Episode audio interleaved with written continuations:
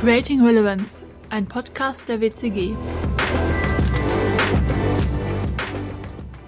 Das Internet ist wie eine Welle. Entweder man lernt auf ihr zu schwimmen oder man geht unter, sagte Bill Gates. Herzlich willkommen zu Creating Relevance. Ich bin Lea Heustkötter. Heute begrüße ich unseren Gast Anna Quatschatze, Online-Marketing-Expertin der WCG, mit der ich über die Themen Online-Marketing und Sichtbarkeit im Web sprechen möchte. Herzlich willkommen. Ja, vielen Dank. Ich freue mich sehr, hier zu sein. Früher war alles besser hat man ja oft schon gehört. Wir wissen aber auch, dass die Aussage nicht stimmt. Was denkst du über die Entwicklung des Marketings? Was war früher wirklich alles besser? Also ich bin mir nicht sicher, ob ich äh, dieses Statement früher war alles besser auch so mittragen würde. Was ich auf jeden Fall sagen würde, es war anders, definitiv. Und äh, die Entwicklung, in äh, die sich jetzt das, sagen wir mal, das klassische Marketing hinentwickelt hat, äh, bringt ja natürlich auch sehr viele Vorteile. Also man, man kennt vielleicht dieses klassische 7P-Modell, das fing mal an mit diesen 4P, also da geht es halt um Product, Price, Placement, Promotion. Irgendwann kamen nochmal drei Ps dazu. Das sind dann die People, Processes und äh, die Physical Facilities. Und daran erkennt man halt auch die Entwicklung, dass es zum einen kam der Mensch äh, mit in diese Betrachtung, dieses ganzheitliche, was ja Marketing auch ausmacht, diese ganzheitliche Unternehmensführung steht da im Fokus, kamen die Prozesse hinzu, und äh, das alles dreht sich momentan wirklich um diesen Kernaspekt Mensch. Und da geht jetzt auch der Trend hin. Und das ist natürlich eine Entwicklung, die ich glaube, die meisten Leute befürworten würden. Definitiv. Aber wie passt das damit zusammen, dass im Grunde sich das ganze Thema Marketing ja in vielen Bereichen mehr in den Online-Bereich ähm, verschiebt und damit ja gefühlt eigentlich ein bisschen weg vom Menschen geht?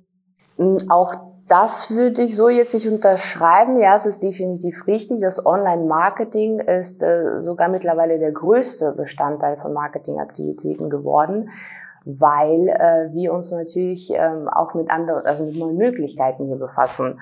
Online-Marketing, also man kennt das ja aus, durchschnittlich verbringt äh, der Deutsche vier bis fünf Stunden im Netz. Das hat äh, natürlich nicht nur damit zu tun, dass die Leute surfen und sich auf Social-Media-Plattformen unterhalten, sondern das hat einfach damit auch zu tun, dass Arbeitsinhalte auch ins Netz gewandert sind.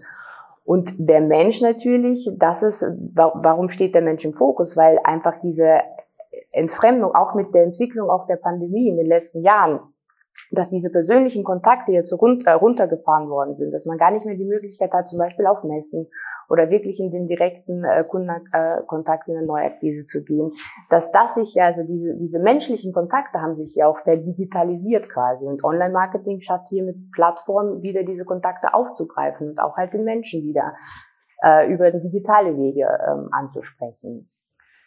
Jetzt wissen wir ja auch, ähm, der Markt ist ziemlich voll, insbesondere online. Wie schafft man es denn als Unternehmen überhaupt, seinen Platz in der digitalen Welt zu finden und auch tatsächlich auf sich aufmerksam zu machen? Ja, das ist äh, tatsächlich ähm, oftmals eine Herausforderung. Das äh, sehen wir auch mit unseren Kunden, besonders aus dem Mittelstand und ähm, vor allem, wenn man industriellen äh, Background hat, generell B2B-Unternehmen, da sind diese Strukturen noch nicht ganz so ähm, ja, getrieben oder haben den Reifegrad, wie man das öfters bei B2C-Unternehmen äh, äh, sieht. Aber die Aufgabe bleibt im Endeffekt gleich. Wie macht man auf sich Aufmerksamkeit? Zum einen, natürlich geht es um Präsenz. Man muss schon äh, gewisse Voraussetzungen erfüllen, zum Beispiel eine Website ähm, oder auch Social-Media-Kanäle, um äh, das ist der erste Schritt, um überhaupt einfach einen Fuß dort zu fassen. Und dann hat man natürlich die Aufgabe, diese Kanäle, diese eigene Präsenz zu einer richtigen Business-Plattform aufzubauen. Also dort etwas zu schaffen, was wirklich einen Mehrwert nicht nur für den Kunden, aber auch für seine eigenen Mitarbeiter, eventuell potenziellen Neukunden und Mitarbeitern schafft. Und äh, da geht es im Endeffekt, da gibt es technische Komponenten, da gibt es natürlich den Content, also die inhaltliche Komponente. Und die gilt es halt ähm, richtig äh, herauszuspielen und dann halt auch mit den richtigen Instrumenten und Maßnahmen dann noch zu befeuern. Was würdest du Unternehmen prognostizieren, die behaupten, sie bräuchten keinen Webauftritt?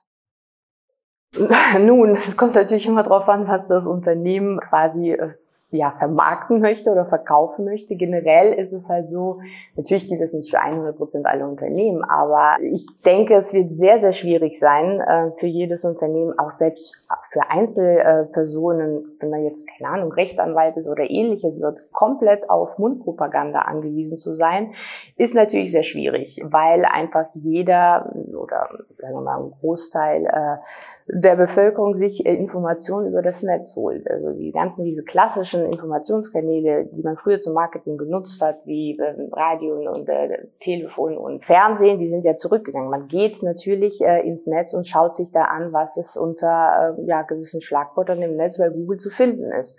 Und wenn man da keinen Auftritt hat oder generieren kann, dann hat man einfach keine Präsenz und ist dementsprechend auch gar nicht sichtbar mit seinem Produkt.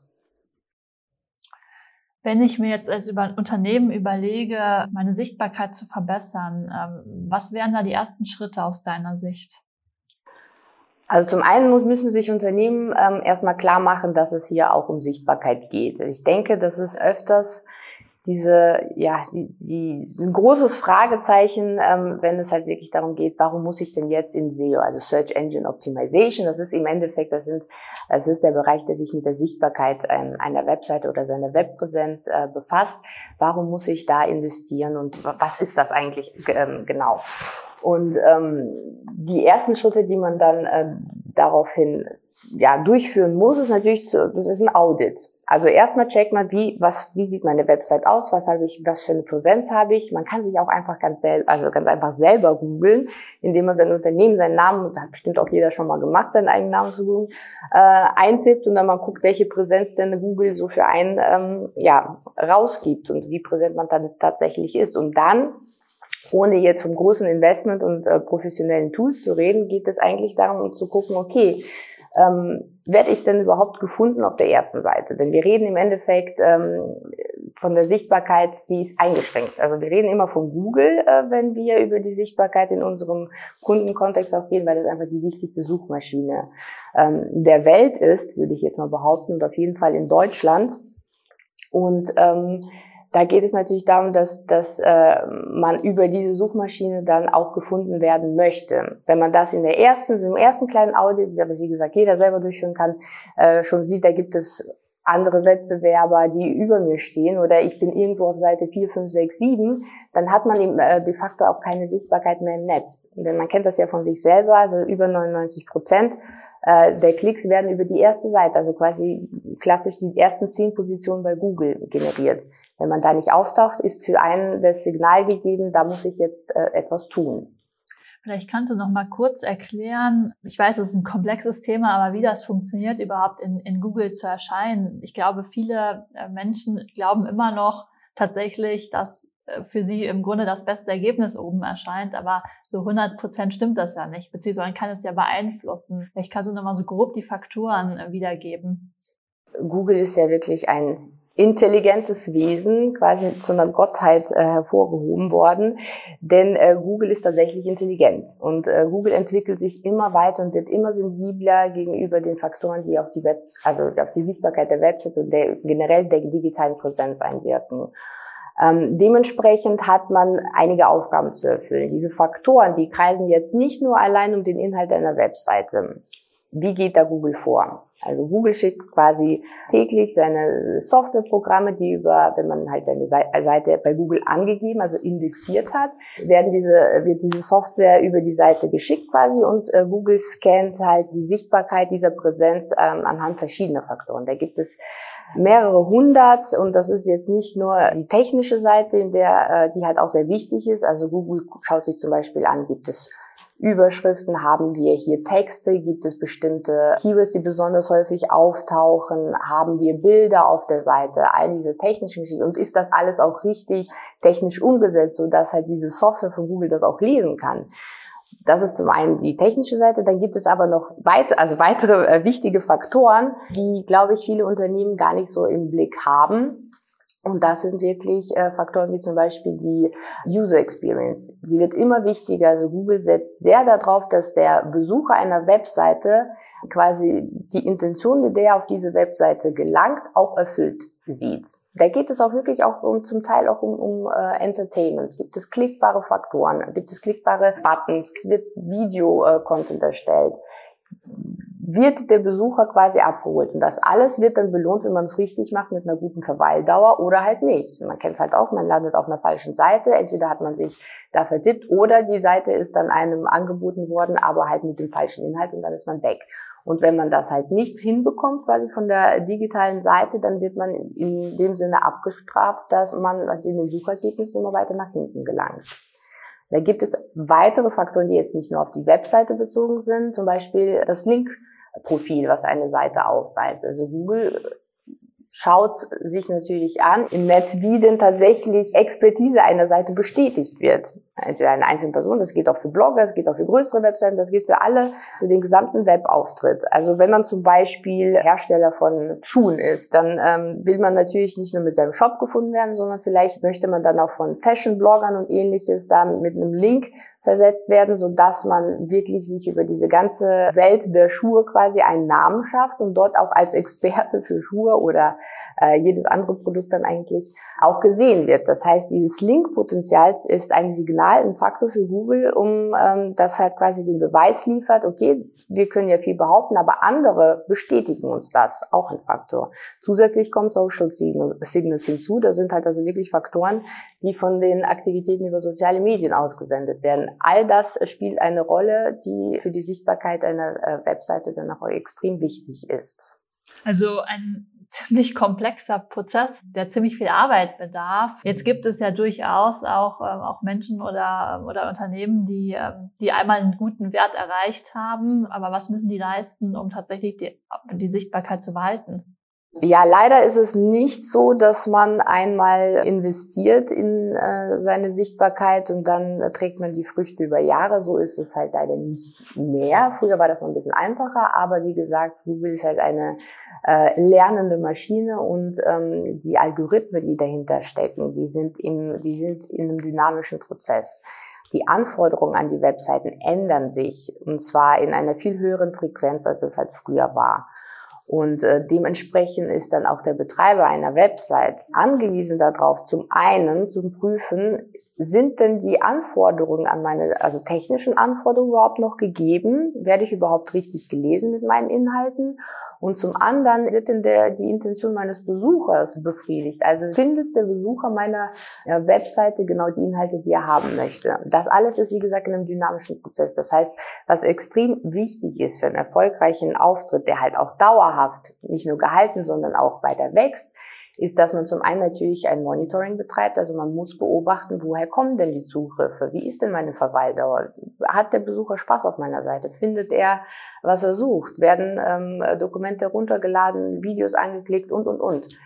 Das alles muss beobachtet werden und dementsprechend angepasst werden, wenn halt die Zahlen rückläufig sind oder die Ziele, die man sich dann gesetzt hat, nicht erfüllt werden. Insofern ist das ein durchgehender Prozess und wenn man den, äh, den Prozess halt ruhen lässt über Monate oder äh, auch Jahre, auch das kommt vor, dann äh, wird man äh, sehr schnell mit den Konsequenzen konfrontiert, denn man, wie gesagt, verliert äh, in erster Linie an Sichtbarkeit und das bedeutet unter anderem halt auch einfach Businessverluste. Und das darf man natürlich nicht außer, außer Acht lassen. Aber würde es sich dann nicht lohnen, einfach in Advertising zu investieren und ähm, sich einfach den ersten Platz zu kaufen? Auch das ist nicht mehr so einfach, denn es gibt keine Garantien, dass man, wenn man auf gewisse Keywords, und darum geht es hier im, im Advertising, also man zahlt quasi Google jedes Mal, wenn jemand auf unsere Anzeige klickt. Da gibt es keine Garantien, dass man mit, äh, mit der Anzeige auch immer Nummer eins ist, weil die Konkurrenz schläft nicht so gesehen und es, es gibt sehr, sehr viele Unternehmen, die sich natürlich dieses äh, Instruments auch bedienen. Und dann kommt es natürlich darauf an, wie viel Geld investiert man. Man darf natürlich aber nicht vergessen, hier geht es halt wirklich um einen, einen kurzfristigen äh, Zugriff auf die Webseite. Ne? Das ist durchaus sinnvoll, wenn man vielleicht ein bestimmtes Produkt, eine bestimmte Dienstleistung oder äh, ähnliches äh, bewerben möchte oder halt einen gewissen Push generieren möchte. Aber wenn wir hier von der langfristigen Sichtbarkeit, also wirklich vom SEO reden, dann hat es ähm, langfristige Erfolge dann auch, wenn man es denn pflegt. Und man zahlt, natürlich hat man natürlich ein gewisses Investment für die Pflegemonitoring und Steuerung, aber man hat natürlich diese, die, diese, diese historische Bedeutung im Netz quasi, die man sich langfristig aufbauen muss. Denn auch das ist ein Faktor äh, für Google. Also wie lange ist denn, wie sind denn unsere Inhalte erfolgreich im Netz? Das muss halt über, über die Dauer dann ähm, immer weiter betrieben werden und befeuert werden. Und das ist natürlich etwas, da zahlen wir jetzt nicht unbedingt, so wie beim Advertising, monatlich etwas ein, sondern das ist ein Pflegeprozess. Der sollte integriert werden in jede Marketingmaßnahme, die man dann im digitalen Business für sich betreiben möchte. Im B2C sind wir ja schon lange im, im, ja, im, im Online-Marketing gesetzt, aber wie sieht das bei B2B-Unternehmen aus, wo ja immer noch ähm, viele äh, ein bisschen vorsichtig sind und verhalten sind, weil sie ähm, vielleicht den Wert noch nicht zu 100 Prozent erkennen? Also ich denke, auch im äh, B2B-Bereich ist die Botschaft angekommen, dass wir äh, ohne digitale Kanäle hier auf Dauer kein Business halten oder auch äh, Wachstum generieren können. Es ist definitiv so, dass jetzt auch vor allem mit den Auswirkungen der Pandemie, sehr viele Unternehmen im B2B-Bereich, wir haben jetzt schon mindestens über die Hälfte nur eine Webpräsenz, ähm, und das ist, die Zahlen sind steigend. Wir haben wenn man sich das Investment im B2B-Bereich anschaut, wir haben über 94 Prozent aller B2B-Unternehmen haben angegeben, dass sie für 22 ihr äh, Budget für Marketing, vor allem Online-Marketing, erhöhen werden. 31 Prozent sagen, es bleibt mindestens gleich. Ein ganz kleiner Prozent sagt, okay, eigentlich äh, haben diese Maßnahmen uns eigentlich weiter viel gebracht. Aber das ist ein ganz eindeutiges Zeichen dafür, dass halt wirklich ähm, dieses Bewusstsein für digitale Medien und digitale Präsenzen definitiv im B2B-Bereich auch angekommen ist. Die Unternehmen haben ähm, erkannt, dass wir natürlich im Online-Marketing-Bereich sehr viele Chancen haben, gerade weil viele Kontakte vor der Pandemie zum Beispiel in Messen und ähnliches ähm, ähm, auch im persönlichen Gespräch gehabt hat, ja nicht mehr möglich sind. Äh, insofern die Ansprache sich ja wirklich nur noch auf der digitalen Art und Weise weiterentwickeln kann.